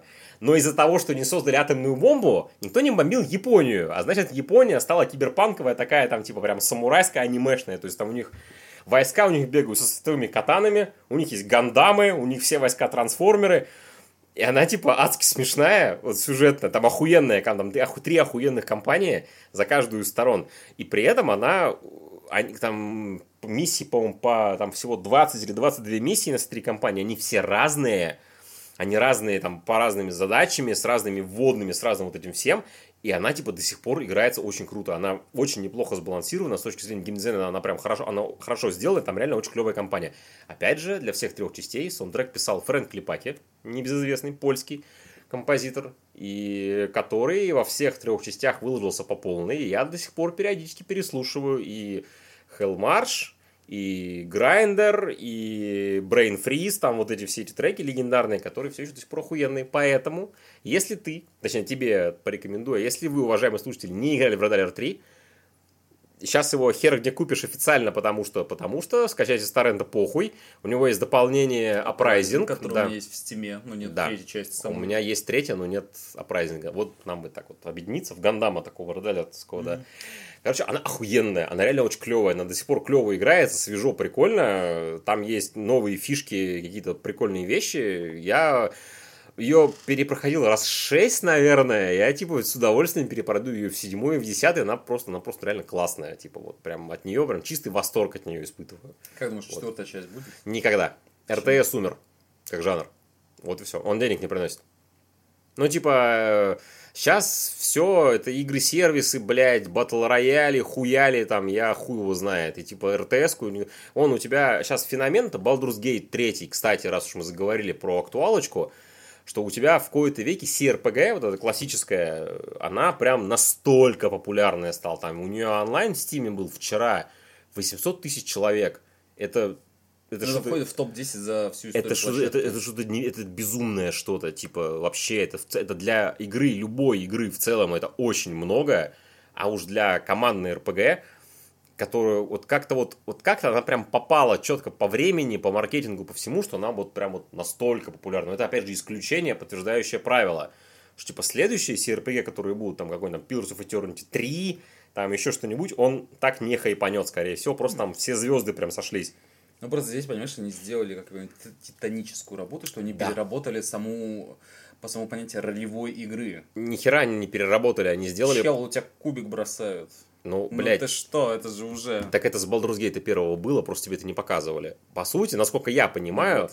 третий Балдур, он типа играется как ну, как, как другие CRPG, он просто, он типа подробнее, он там скриптует. Они просто очень грамотно продали его, именно аудитории нормисов которые, ну, типа, они выкупили какой-то прикол, они залетели, сначала они охуели, скорее всего, на этапе создания персонажа, который два часа может занять, а потом они просто въехали, что там, типа, много геймплейной свободы, много всего вот этого вот, чё, за, за что, собственно, любят настольные ролевки, которые я вожу здравствуйте, и там ДНД, и в целом, типа, вот такие компьютерные CRPG-шки, и просто люди просто прониклись, потому что они реально, это же очень классный жанр. И если вы делаете хорошо и качественно, а там, судя по всему, какая-то просто феноменальная работа была проделана с этим, то получится то, что получится. А возвращаясь к вопросу, нет, не будет тогда R4, потому что вышел Command Conquer 4, тибериумный, Twilight, полное говно, тупое говно, тупого говна, пятикратно переваренный кал, блядь, и РТС никто точно не будет выпускать. Последняя нормальная РТС, которую я помню, это было у нас что? Это был StarCraft 2. 12 лет назад. Все. Company of Heroes 2 уже странный. Третье вообще оторви и выбрось, а все остальное, ну... Ну, Dawn of War он пошел по пути какой-то тактической Опять же, давай так, до второй это 2008 год. Так, если что. Ему 15 лет. Третий Дов просто кусок говна. Первый, там, первому 20 лет, второму 15. Все еще до StarCraft 2. Последняя великая РТС это StarCraft 2. Все остальное, оно уже там, типа, ну, я не знаю, может, а, что-то забыл. мобы же начались, типа, да, дотка. да, да, да, да, да, да, да, они перехватили просто у себя, это, перехватили, точнее, аудиторию и, собственно, все. Так что вот так. Но Red Dead 3 поиграйте, потому что, потому что. Вот. Следующее, давай от меня, что было пополам. Death Stranding. Давай. Хочу, как? хочу, но все еще никак. Как так вышло? Кадзима гений. Потому что у меня в моменте, когда она прям дико хайпила, у меня, типа, мне было не до того, я уж не, по-моему, это как раз была пандемия, мне было это не было, до того. Это было до пандемии, она вышла а. осенью 19 года. А, но мне, короче, было не до того чуть-чуть, плюс, опять же, я не особо проникся тогда, три года назад, идеей того, что, типа, а, даже четыре года назад, типа, ты играешь за курьера, там, что-то ходишь, доставляешь, а сейчас я понимаю, что такая медитативная штука достаточно мне бы привлекла. Понимаешь, главное ее достижение в том, что, во-первых, Кадзима смог э, переизобрести такой геймплей, потому mm-hmm. что там же в чем суть? Вот с одной стороны, ты просто ходишь, ходишь, ходишь, что-то там строишь, строишь, строишь, но в твоем мире появляются постройки из... Э, не так говорю. Асимметричный геймплей там, короче, есть. Смотри, смысл в том, что ты курьер, тебе mm-hmm. надо дойти из точки А в точку Б, ты открываешь карту и такой, ага, я пройду вот здесь, правильный путь вот этот. Угу. Но прикол в том, что любой путь правильный. Угу. То есть вопрос в том, что как ты его, э, как построишь. Угу. При этом ты можешь э, во время путешествия возводить постройки разные, там мосты, угу. какие-то там телеги, там еще что-то, которые облегчают прохождение, и при этом у тебя кусочки построек чужих э, миров, то есть других игроков, они проникают в твой мир, угу. и получается, что тот маршрут, которым прошел другой игрок, угу. частично проявляется в твоем мире и корректирует твой игровой опыт. Угу. И это очень классное взаимодействие. То есть именно в том, что вы изолированы друг от друга, но тем не менее можете влиять на опыт друг друга. Потому угу. что, условно, я прошел этот квест вот так, угу. ты прошел этот квест вот так, потому что был какой-то третий чел, который поставил там нужную вышку, и ты такой, пойду к ней. То есть, mm. в итоге ты взобрался на гору, я не взобрался, просто потому что, ну, типа, вот другой человек повлиял на тебя, но в то время там дорогу, которую проложил я, ей мог воспользоваться уже другой человек, который проходил это после меня. Плюс, опять же, там куча такой иммерсив говна, типа там забиваешь ноги в кровь, но... там надо ссать, надо срать, там вот Смотри, это вот все. ты не совсем правильно говоришь, то есть при этом, с одной стороны, это вот такая вот э, хардкорная симуляция ходьбы. Угу. Блять, симулятор ходьбы. Ходьба, Алло. ходьба. Не-не-не-не-не, кроме шуток, ты реально такой, типа, так, сейчас мне нужно э, посмотреть, как правильно распределить вес в рюкзаке, чтобы там, типа, меня не переклинивало.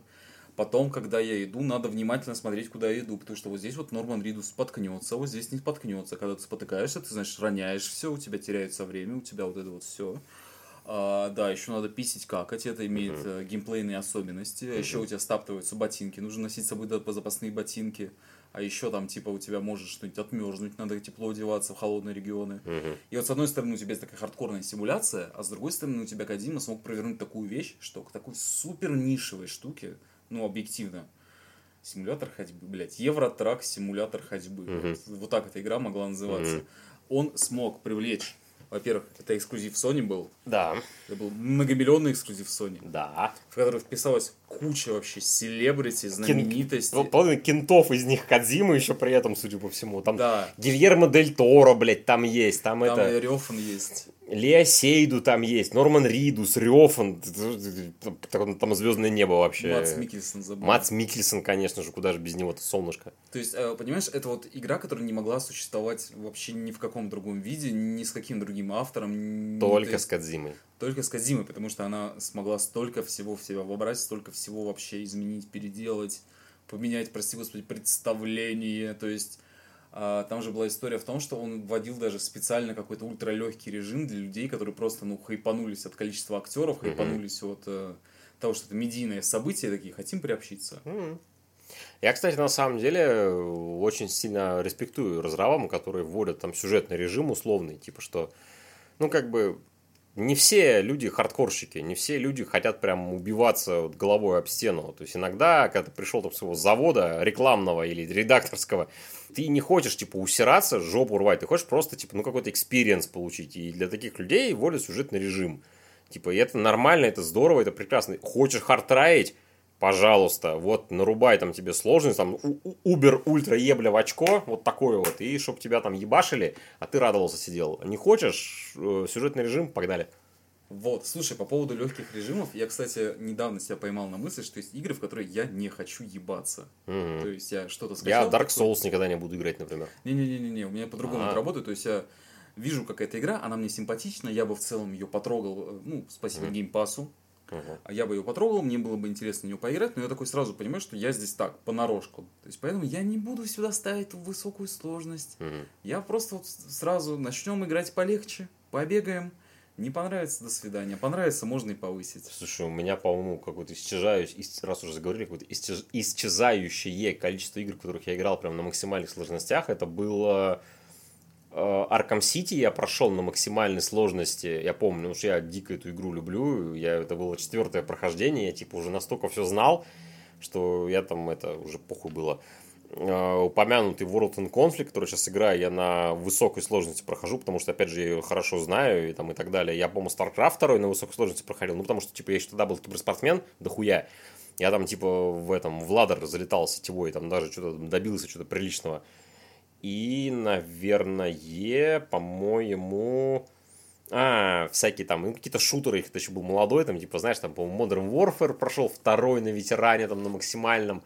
Brothers in Arms я прошел, там, типа, на максимальном уровне сложности, там, и всякое такое. А так, сейчас, типа, у меня обычно либо нормал, ну, либо если жанр очень знакомый, там, какой-нибудь, не знаю, там, скажем, какую-нибудь РТС, я, скажем, на хардах обычно прохожу, потому что ну, я в РТС ну, как бы хорошо уже играю, я, там, блядь, знаю, просто понимаю, как это работает. Какие-нибудь там, например, я не знаю, какие-нибудь платформеры только на нормале, потому что я плохо в платформеры играю, у меня уже пальцы не эти файтинги, там тоже строго нормал, потому что, ну, типа, у меня реакция уже не та. Я жалко, старый, блин. Жалко, ты в капхэт никогда не поиграешь. Слушай, да поиграю когда-нибудь обязательно. Я, типа, на самом деле, я себе сломал жопу, условно, был такой... Игра The Messenger? The Messenger, да, которая она хардкорная, но прикольная, типа, я на ней я сломал свою неприязнь к платформерам, и после нее я потрогал еще несколько там какой там My Friend is Pedro я прошел, я там в этот играл, прошел Ори первый, все никак второй не доем. Второй, кстати, легче гораздо, чем первый, я даже, блядь, что за хуйня, блядь. Супер Мидбой Нет, не играл. Тоже, ну, типа, собираюсь, но все, все никак нет. То есть, поэтому к платформерам тоже я нормально отношусь. Там какой-нибудь этот, как он там, господи, Blood, как там, блядь, Blood Ritual, Bloodstone, Blood Fight, хуяет, что-то такое там, неважно, вот. Ну что ж, э, Вообще, мне кажется, исчерпывающе поболтали, потому что, типа, ты, ты мне порассказывал всякое, я прям захотел попробовать завтра потрогать Invisibles, типа вот, ну, пару номеров, чисто вот на рандоме залететь, и, ну... А прикинь, слушай, на самом деле комикс понятный, просто я 10 лет назад был тупой. Слушай, это, кстати, очень может быть, потому что культурный Блин. багаж, он же, типа, растет пиздец с годами, и ты просто этого можешь даже не осознавать, потому что вот когда сейчас ты пересматриваешь кино, которое смотрел в детстве, ты настолько больше всего замечаешь. И вот, вот мем с подмечателем вот с этим вот, да. Жаль, не да, все Да, да, да. Не, на самом деле, такая шутки шутками, но реально, типа, у тебя растет культурный багаж, насмотренность, и, там, эрудиция, всякое такое, и ты просто больше понимаешь. И, опять же, ну, я думаю, конечно, думаю, на Invisibles я, конечно, буду скрипеть мозгами явно, потому что я не такой знаток британской культуры, но тем не менее. Нет, там можно просто игнорировать, наслаждаться сюжетом. Но опять же, это Грант Моррисон, я люблю Гранта Моррисона, я его читаю, я, блядь, с удовольствием что угодно сяду читать, поэтому... И я Лобстера Джонсона хочу попробовать, мне прям что-то заинтересовало, типа, что такое палповая фигня, там, он, вот все, я, я такой... Он нацистов пиздит, ты че? Блять, продано просто, просто продано. Поэтому, дорогие слушатели, спасибо, что вы были с нами в нашем разговорном подкасте. Следующий будет менее разговорным, или не менее, или хуй знает, я не знаю. Мы вообще случайно сегодня записали, должны были в четверг. В итоге записали сегодня. А, пишите в комментах э, штуки, которые вы все никак не потрогаете, не почитаете, не поиграете, не посмотрите. Сравним у кого что. И, не знаю, хорошего вечера, дня, утра. Не знаю, сколько он будет Хорошо. слушать. Доброго времени суток. Да, да, да, именно так. Спасибо еще раз, что вы были с нами. До Спасибо. свидания. Так вот, сериал Идол, блядь. А, а вы думали, что это все? Нет, не все. Я две серии посмотрел. Я рот ебал сериала Идол, блядь. Бля, я посмотрел все серии. Ты ебанутый вышли. нахуй просто. Слушай, ну есть, есть. Не, ребят, не э, иронично, это не конец, мы продолжаем, да. Короче, сериал Идол, блядь. Давайте контекст. Вот э, э, шоураннер Эйфории вместе с певцом Уикендом и дочкой Джонни Деппа решили сделать, типа, очень такой провокационный сериал про современный шоу-бизнес. Немножко неправильно говоришь. Изначально э, сериал был другой, потом пришел Уикенд, сказал, что он слишком феминистичный, слишком в сторону женского персонажа, и он там, по сути, играет злодея.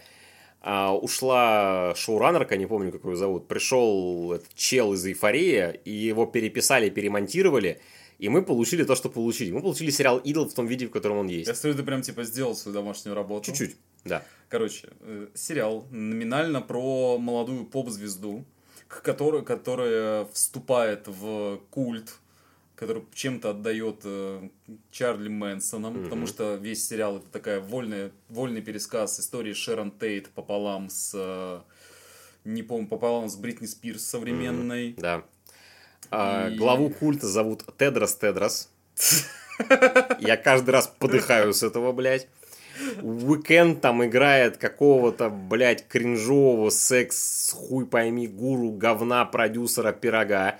Это- короче, у чела культ, который базируется на том, что он привлекает талантливых людей и... Э, Сует им вибратор в жопу. и ти- типа продюсирует. Да. Но в сериале очень много сексуального насилия. Именно сексплуатейшн там пиздец вообще какой-то. Бля, там, Великие цитаты. там первая серия кончается тем, что он натягивает ей капюшон на голову Прорезает дырку для и рта. вставляет лезвие в рот и говорит «пой». Да. И и- это самое, занимается с ней сексом, чуть не сказал плохое слово, и она свои стоны записывает на микрофон, а потом... как на- сэмпл. Как, Да, знаешь, как мы да. сейчас начали и Да, записывать. да, и накладывает на свой какой-то гениальный трек про то, типа, какая она там, типа, Bad Bitch, Б- короче. Bad Beach, да. Я вот на это все смотрю и думаю, суки, как я вас всех ненавижу, блять, какие вы все уроды. Там вообще, я посмотрел всего две серии, там ни одного приличного персонажа, ну, кроме, может, помощницы ее. Они все настолько омерзительные, настолько они отталкивающие, настолько они какие-то уебища конченые, блядь, что Тедрос Педрос этот ебаный, что это, блин, что это певица, она типа вроде как жертва обстоятельств. Ну, блядь. А, а там, знаешь, там, короче, во-первых, я для себя сформулировал, да, мы пытаемся найти в этом мораль. Да. Во-первых, это сериал про... э, Вот мне вот единственный мой интерес досмотреть его до конца, это вот насколько авторы будут безвкусны в своем э, интересе к сексуальному насилию. Мгм. А во-вторых, вот как я понял это. То есть это сериал про то, как, блядь, игнорировать красные флаги Мгм. и в упор не видеть, очевидно, какую-то ебанутую хуйню, потому что там реально адекватная только помощница, Да. которые такие, блядь, они же ёбнутые! Типа, э, Жень, они ёбнутые, ну ты чё? Да, да, да, да. Я, честно, я не помню, как ее зовут. Похуй, дочка Деппа. Деппа, Д- Д- д- Дочка Жени Деппа. Дочка Жени Деппа, да. Женя, они ёбнутые. Вот, и все таки не, не, мы не ёбнутые, мы просто шоу-бизнес. Там, блядь, что героиня какая-то отпиленная, что у него команда дегенератов ее, блядь, а тоже отбитые там. Вот, вот, вот, вот эта вот черная женщина большая, хули она там делала? Кто она, блядь? Она продюсер. Это реально, это вот именно, что это вот, вот цитируя Никита Сергеевича, звенящая пошлость. Это, это именно что пошлятина. То есть не тоже, это типа не ну, как мне это показалось по двум сериям, это не то, что, типа, там, не какое-то, не раскрепощение, не там, не секс, там, блядь, что-то там, это именно, что пошлятина какая-то ебаная, безвкусная, блядь, просто Слушай, омерзительная. Вот, вот у меня, понимаешь, у меня была теория про то, что мы имеем дело с каким-то непонятым шедевром, который очень тонко рефлексирует современный шоу Оказалось, нет? Оказалось, что они просто настолько сами поняли, какую хуйню сняли, что они вот в спешках переделали, перемонтировали, пере... там сняли, досняли все, что можно, это просто говно. Мгм, То есть там первые три серии ты еще пытаешься как-то сюжет ловить. мгм. Ну, такой вообще в пизду.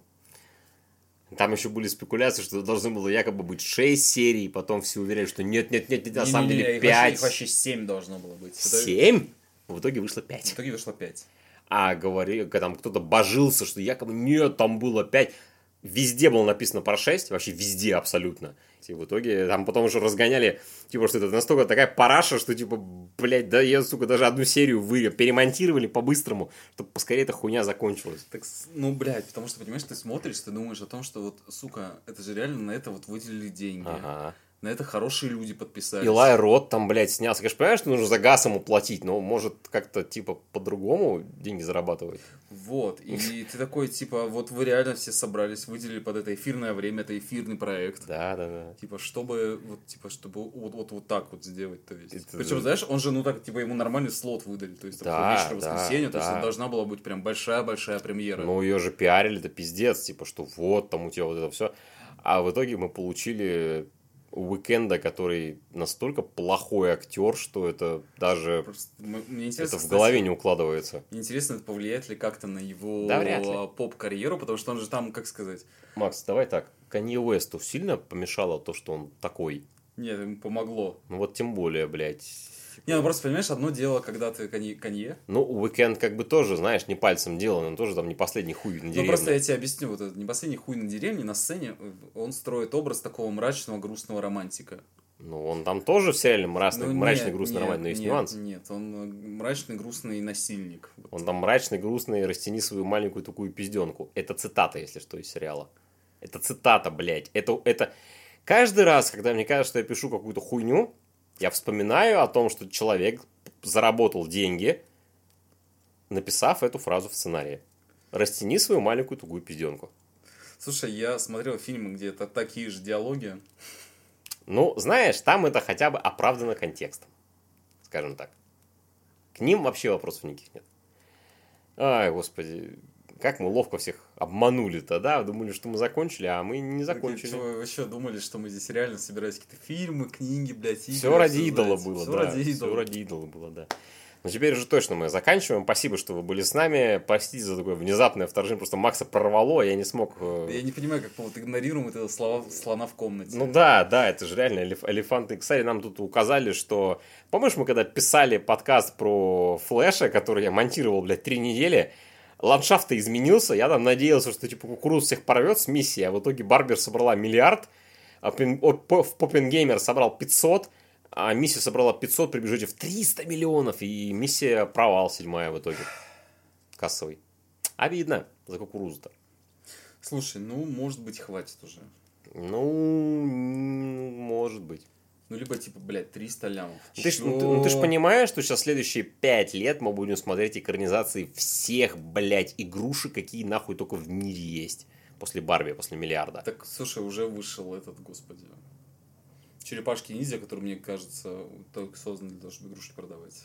Так они же изначально Ну, это комиксы были. первый, ну, ну, после...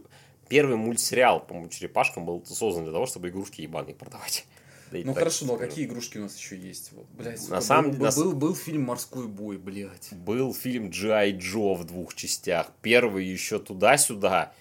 Второй это просто пизда какая-то. Там Дуэйн Джонсон, блядь, во втором снимался, ебаный в рот. В первом хотя бы Марлон Уайнс был, хоть смешно. Не, морской бой это пиздец. В морском бою единственное хорошее, там типа крейсер, по-моему, по-моему, Айова там снимался в нем. По-моему, Айова там был, да. это, Типа, а, линкор Айова, там, второй мировой, там, охуевший. Или Миссури, Миссури вроде, неважно.